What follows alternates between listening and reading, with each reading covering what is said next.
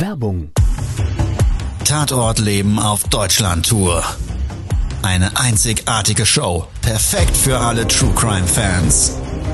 Erlebe echte Tatortgeschichten, spannend erzählt von Marcel Engel, Deutschlands bekanntester Tatortreiniger. Erfahre, was Marcel von den Toten lernen konnte, bei über 15.000 Tatorten. Tatort Leben live, auch in deiner Nähe. Jetzt Tickets sichern.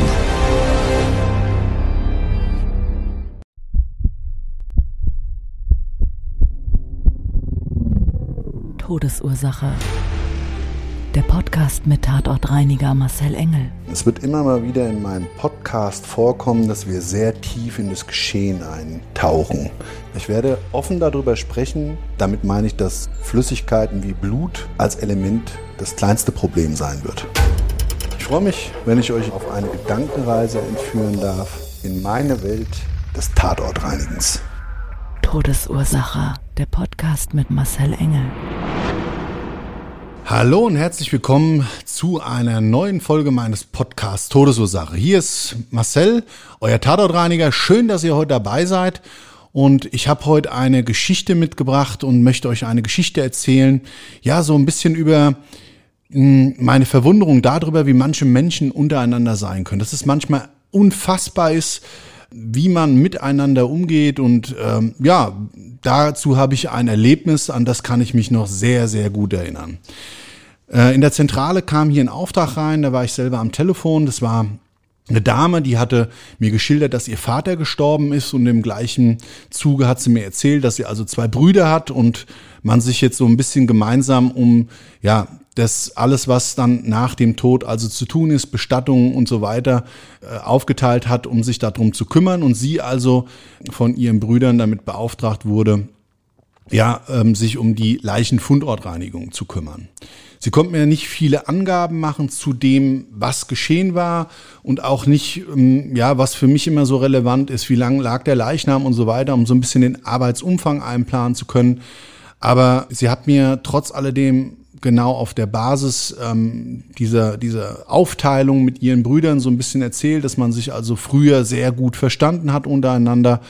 Und ähm, ja, dass sich das Verhältnis so ein bisschen gewandelt hat und das im Zuge dessen, dass sich die beiden Brüder neu verliebt mit neuen Lebenspartnerinnen, also jetzt in diesem familiären Verbund, den man früher hatte, neu positioniert haben und dass das also nicht mehr so eine Glückseligkeit ist wie früher. Also die Geschwister waren früher wohl wirklich ganz dicke miteinander und haben sich gut verstanden und das war jetzt wohl nicht mehr so ganz der Fall. Sie hat mir aber gesagt, Sie möchten auf jeden Fall bei der Leichenfundortreinigung alle mit rein. Das ist jetzt überhaupt nicht ungewöhnlich und ich habe mir dann angeboten, wie das bei uns so Standard ist, dass ich also für alle dann eine Schutzausrüstung mitbringe und ähm, sie sich dann praktisch jetzt bei der Desinfektionsmaßnahme und ich arbeite ja auch mit Chemie und so weiter, dann auch selber ein bisschen schützen können und natürlich auch gleichwohl, wenn dort Geruch oder andere Probleme ähm, sich darstellen, dass wir da also nicht der Sache so ausgesetzt sind. Und da kam so das erste Ungewöhnliche, nämlich wie sie mir das so geschildert hat, sagte sie, also das langt nicht aus, äh, wenn wir da drei Schutzausrüstungen haben. Sie bräuchte insgesamt Schutz für 14 Personen.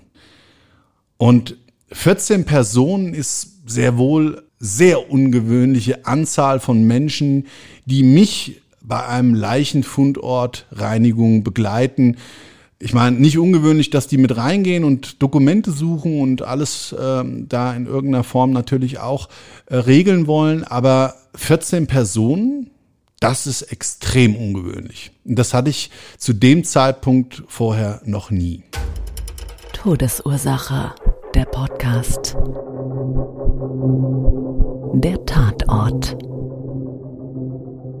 Wir haben uns dann verabredet und der Auftrag war in so einer, einer ländlichen Gegend. Also ich bin von der Autobahn abgefahren und ich musste über Landstraßen und so typische ländliche Bereiche mit so, ja, da ging es dann ein Stück durch so einen kleinen Wald und dann so geschlängelte Straßen und dann gab es wieder so Baumalleen, wo also wirklich geradeaus zwei Kilometer man so das nächste Dorf sehen konnte und dann links und rechts jeweils so riesig alte Bäume standen und nach einer Dreiviertelstunde kam ich am Einsatzort an. Das war ein Ortseingang beziehungsweise so ein Ortsanfang und da stand dann rechtsseits so ein großes, typisches, für mich zumindestens habe ich das so visualisiert, so ein typisches Bauernhaus.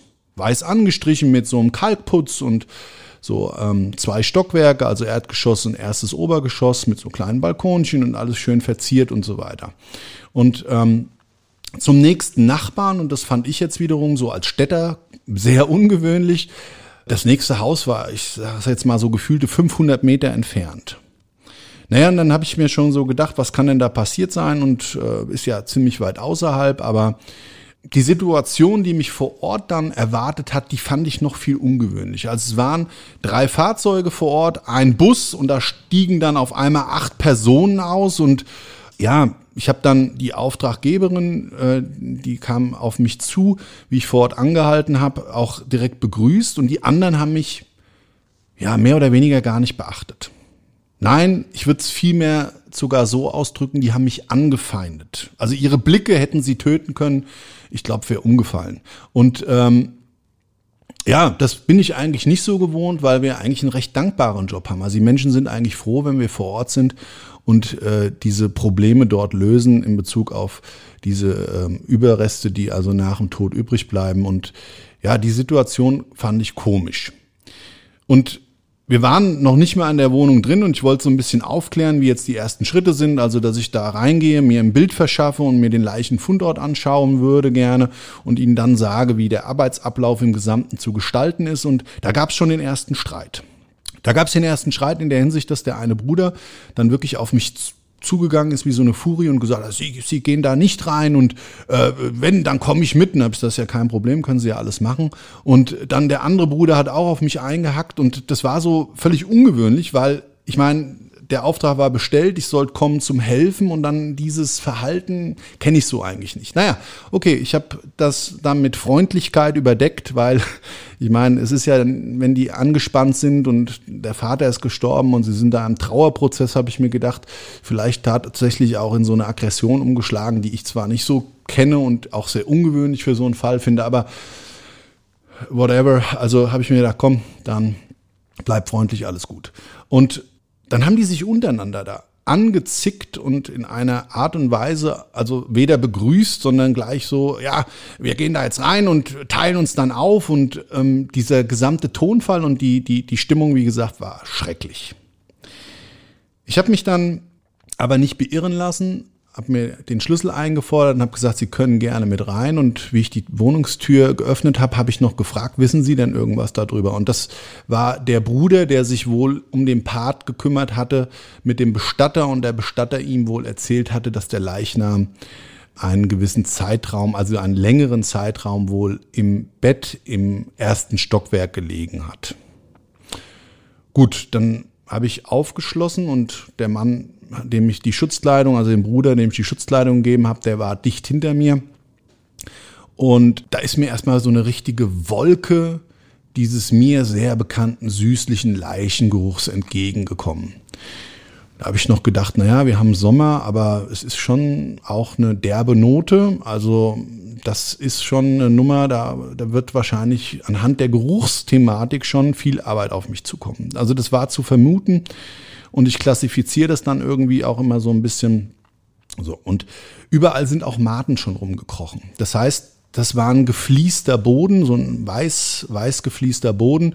Und man konnte wirklich so an den Randbereichen und überall kommt man so ganz klar und deutlich die Maden krauchen sehen. Und ähm, ja, ich habe dann ähm, mich mit ihm äh, in den ersten Stock begeben, bin also die Treppe hoch, die dann zu so einem auch wieder länglichen Flur führt und äh, dieser Flur war gefliest.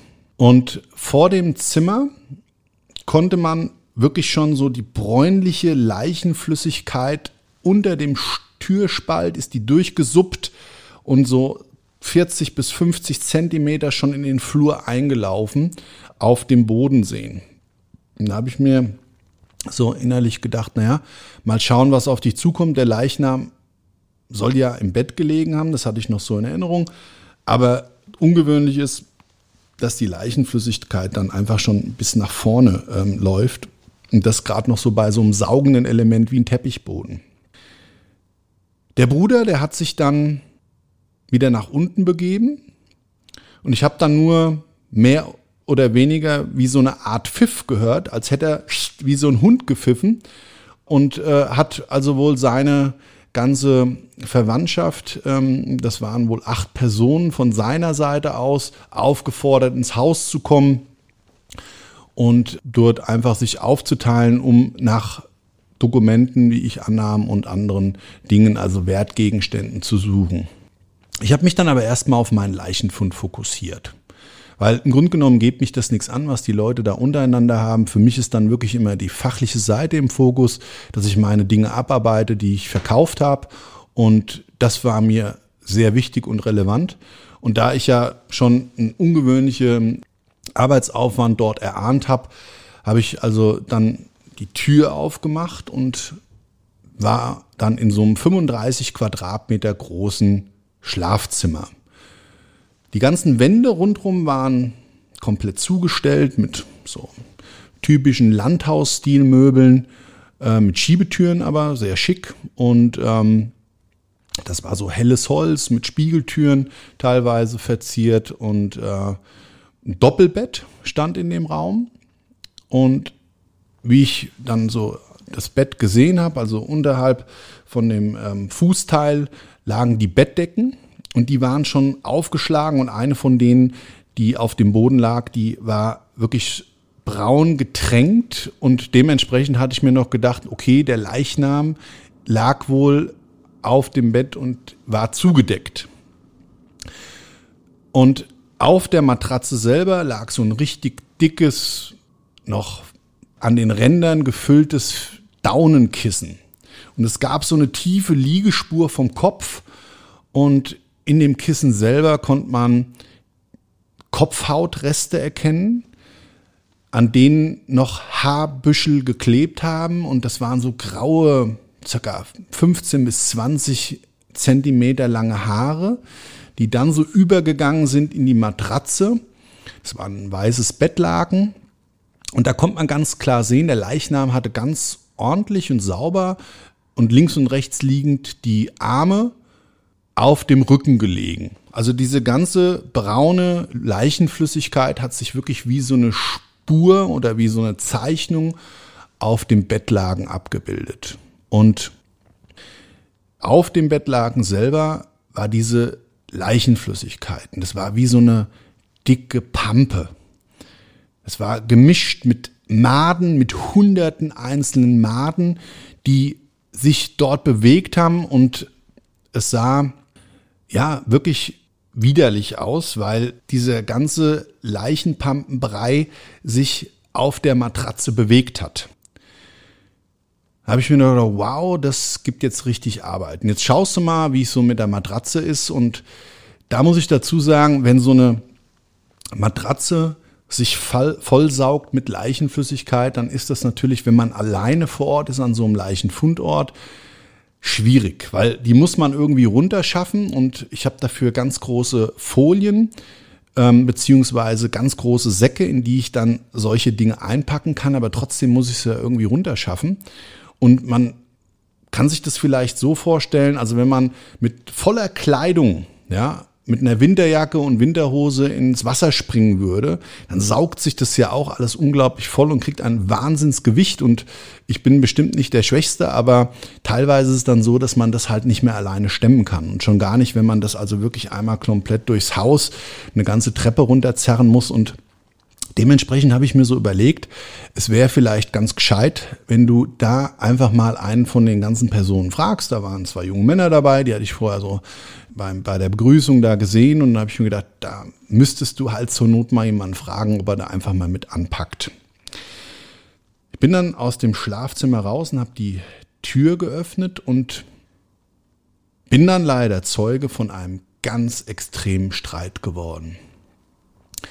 Es war unten in der, in der Küche und im Flur eine Schreierei untereinander und ich konnte die Stimmen identifizieren. Also das waren diese drei Geschwister, die sich da gegenseitig wirklich unglaublich angegangen sind mit Beschuldigungen, sie, sie hätte den Vater beklaut zu Lebzeiten und ähm, er hat dann gesagt, er hat seinen Vater immer mehr geliebt wie, wie alle anderen und deshalb wäre er eigentlich auch derjenige, der hier jetzt da in der Form auf das Erbe mehr ähm, oder den Erbanteil mehr kriegen sollte und das hat dann seine Frau noch bekräftigt und dann hat die Ehefrau des anderen Bruders gleich quer geschossen und so weiter. Und ich, ich wusste dann gar nicht, was ich machen soll, weil A musste ich sowieso noch mal runter Material holen und B musste ich ja das Problem mit der Matratze lösen. Und ich habe mich dann einfach mal so mit dem Räuspern erkenntlich gemacht und das hat aber nichts geholfen. Dann wurde ich halt lauter, ja. Und ich meine, jetzt ist es so, ich bin dann auch nicht so ängstlich und spreche die Leute schon an.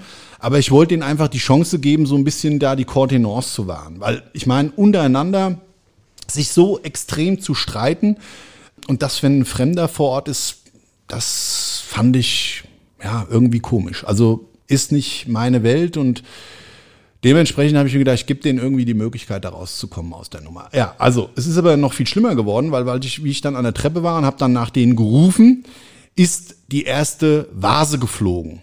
Und zwar in Richtung Treppenabsatz unten. Also ich konnte die sehen von ganz oben, wie dann da eine Vase zerschellt ist. Und ich war so in der Hoffnung, dass das vielleicht ein Versehen war und irgendwie das Ding runtergefallen ist, aber nein, das kam wirklich von dieser Eskalation des Streites. Und ich dachte mir damals noch so, also jetzt drehen sie total durch, es gibt hier gleich Mord und Totschlag und im schlechtesten Fall brauchen wir Verstärkung von der Zentrale. Und zwar, weil wir mehr Tatortreinigungen brauchen. Nein, also es war wirklich, wirklich, es ist eskaliert ohne Ende und ich habe mir dann noch überlegt, was machst du jetzt? Und ich bin dann runtergegangen zu den Leuten und habe gesagt, passen Sie auf, tun Sie mir einen Gefallen. Im Grunde genommen möchte ich einfach hier nur in Ruhe meinen Job machen. Was Sie untereinander haben, das geht mich weder was an und noch möchte ich mich in irgendeiner Form da parteilich zeigen. Aber ich habe jetzt ganz viel von diesem Streit hier mitgekriegt und ich würde uns einfach allen gemeinsam wünschen, dass wir jetzt hier in Ruhe das Ding durchziehen und Sie können das ja später untereinander klären. Also die Kinder der drei Geschwister, die waren noch so mit die vernünftigsten und haben da so ein bisschen Einsicht gezeigt und haben auf Basis dessen versucht, auf ihre Eltern und die Streitparteien einzuwirken. Aber das ging mir recht als schlecht und ich kann es gar nicht umschreiben, wie extrem schwierig diese Stimmung war. Nichtsdestotrotz, ich hatte ja noch einen Leichenfund zu reinigen. Also bin ich wieder hochgegangen und habe einen der jungen Männer gefragt, ob er mir vielleicht dabei helfen könnte, diese Matratze zu beseitigen. Und dann habe ich mich erstmal wirklich auf dieses Fachliche wieder fokussiert. Und das war auch wirklich notwendig, weil jetzt mal davon abgesehen, dass ich diese Leichenpampe auf der Matratze hatte, genau wie ich es befürchtet habe, ist natürlich dieser ganze Bodenbereich komplett durchsogen gewesen durch die Flüssigkeit.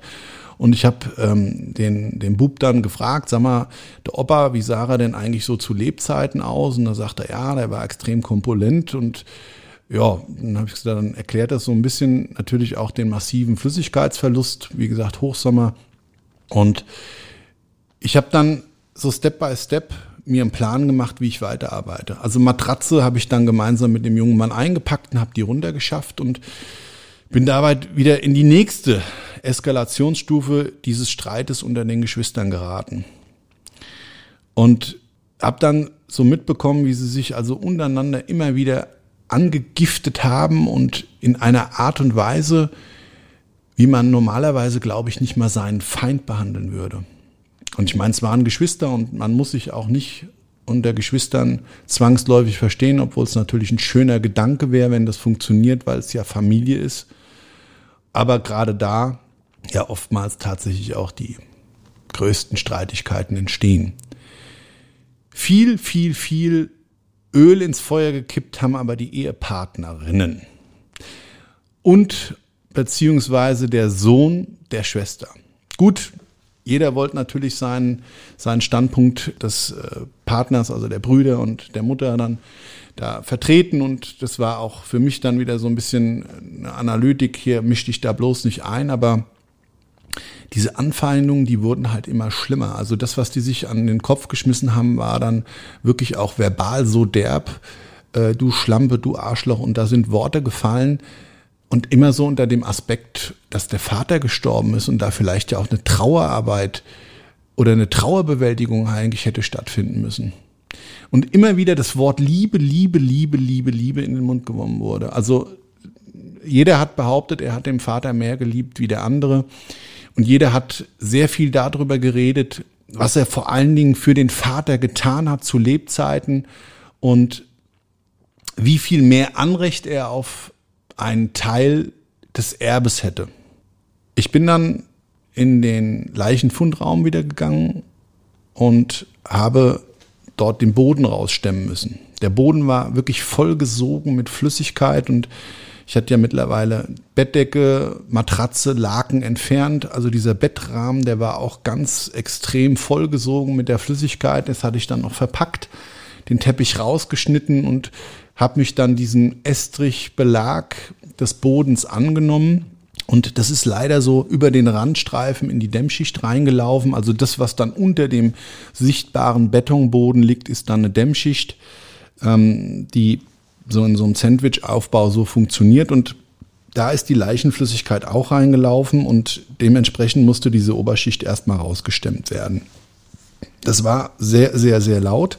Und weil es eben laut war und auch ein bisschen Staub verursacht hat, habe ich dann die Tür geschlossen. Und es war so, dass der Bruder da dreimal an dem Zimmer vorbei ist und mich immer wieder gebeten hat, ich soll das Zimmer auflassen, ich soll das Zimmer auflassen. Auch so ein bisschen ungewöhnlich, weil, wie gesagt, ich arbeite mit Chemie und ich arbeite mit Desinfektionsmitteln und fand es so gesamteinheitlich, naja, also ein bisschen anstrengend, aber gut. Er wollte es so und alles gut, habe ich mir gedacht, passt schon.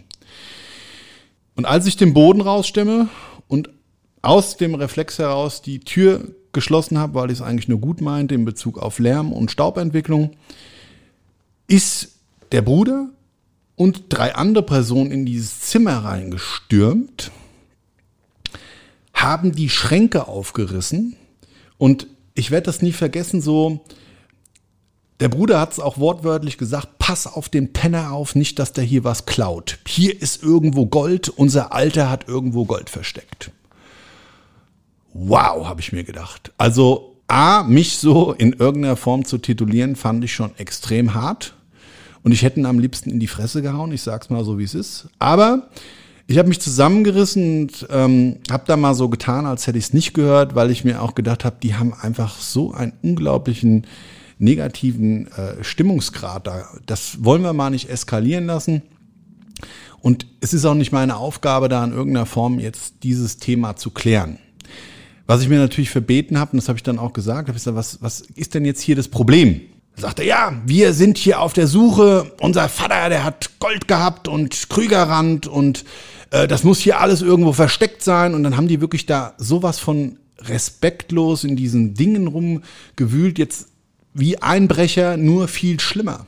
Die haben die Taschen aufgerissen und kaputtgerissen und das alles aus den Schränken rausgezerrt, so nach dem Motto, ist mir völlig egal, wer es nachher aufräumt. Ich meine, auch das habe ich schon das ein oder andere Mal ähnlich erlebt, aber dieser Tonfall und das alles war natürlich extrem. Und wie wir so diese Situation verbal klären wollten, oder ich zumindest für mich, weil ich da einfach nochmal nachsetzen wollte, ähm, hat dann der andere Bruder und die Schwester ebenfalls das Zimmer betreten und dann ist das wirklich in eine körperliche Eskalation übergegangen. Weil der eine den anderen beschuldigt hat, er hätte sich gerade was in die Tasche gesteckt. Und sie hätten das vom, vom, vom äh, Rahmen, ähm, des, also vom Zimmerrand aus gesehen. Sie hätten da gerade, wären sie gerade vorbeigegangen, beide, und äh, der Bruder sollte die Tasche aufmachen. Da habe ich gesagt, also die haben echt einen Knall. Das eskaliert hier gerade und ich wollte dann gerade aussprechen, dass wir vielleicht den Auftrag abbrechen. Aber sie sind dann sich ja mehr oder weniger an die Gurgel gegangen und handgreiflich geworden. Da habe ich mir immer wieder so gedacht, wie können Menschen untereinander so sein? Ich meine, das sind Geschwister und ich habe so drüber nachgedacht und habe nur mit dem Kopf geschüttelt und Augen zu und durch habe ich mir gedacht, du bist fast fertig mit der Arbeit, mach dein Ding und dann ist das Problem wenigstens beseitigt und ich habe meinen Job getan. Das lernen die Lebenden von den Toten.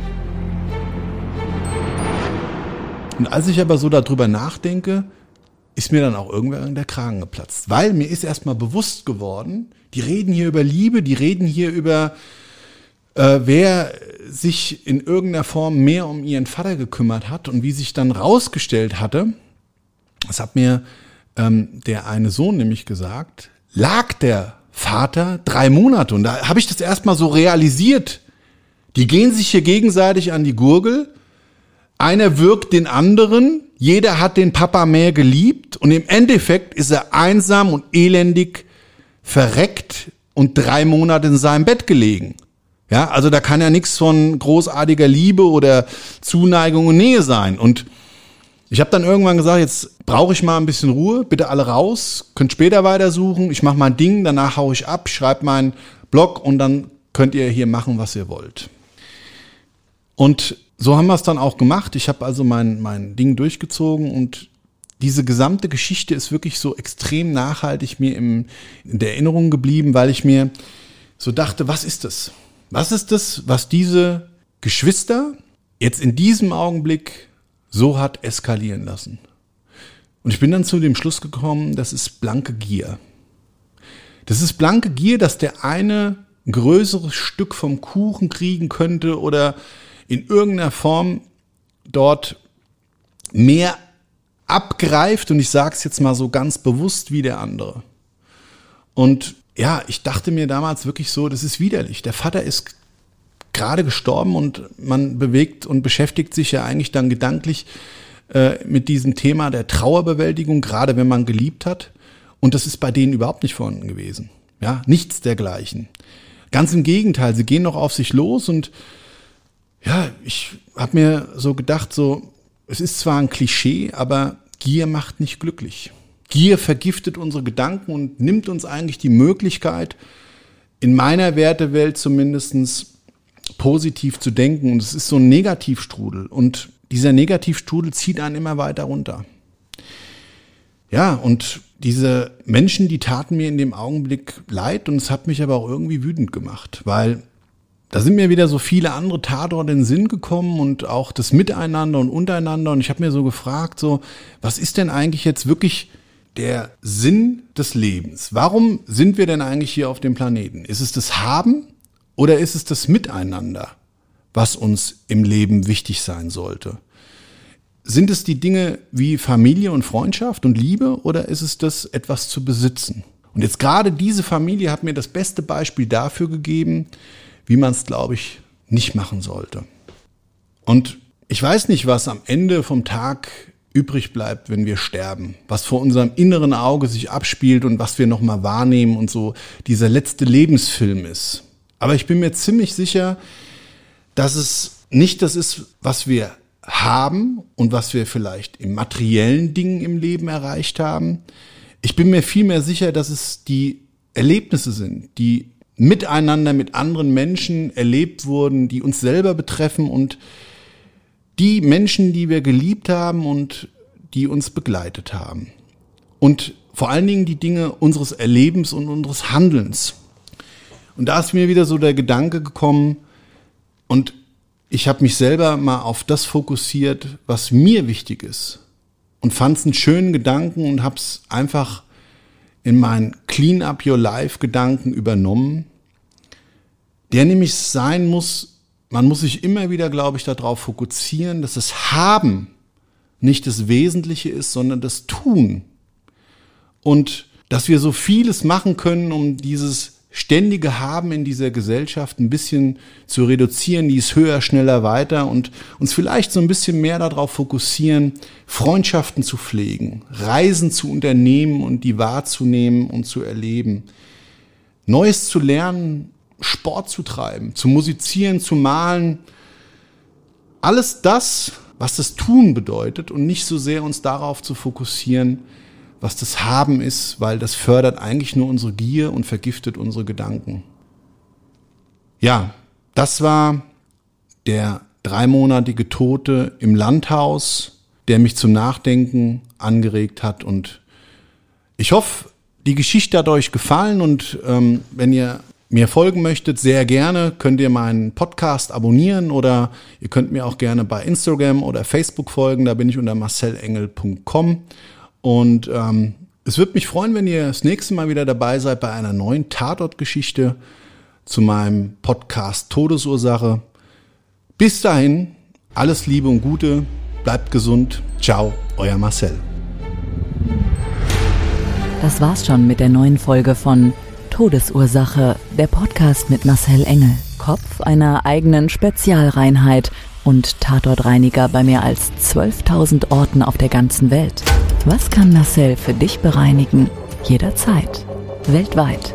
Melde dich oder klick dich einfach mal durch auf marcelengel.com. Empathisch, tiefgründig, ehrlich. Todesursache lässt dich garantiert nicht kalt. Seid dabei. Ich freue mich. Abonniere die Staffel und du kommst für keine Folge zu spät.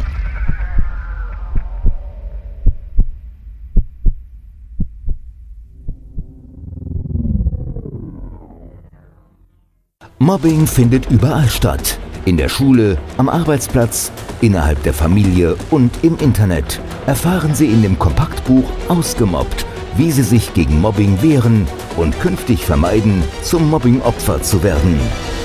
Ausgemobbt von Marcel Engel und Martin Zowak, überall im Buchhandel.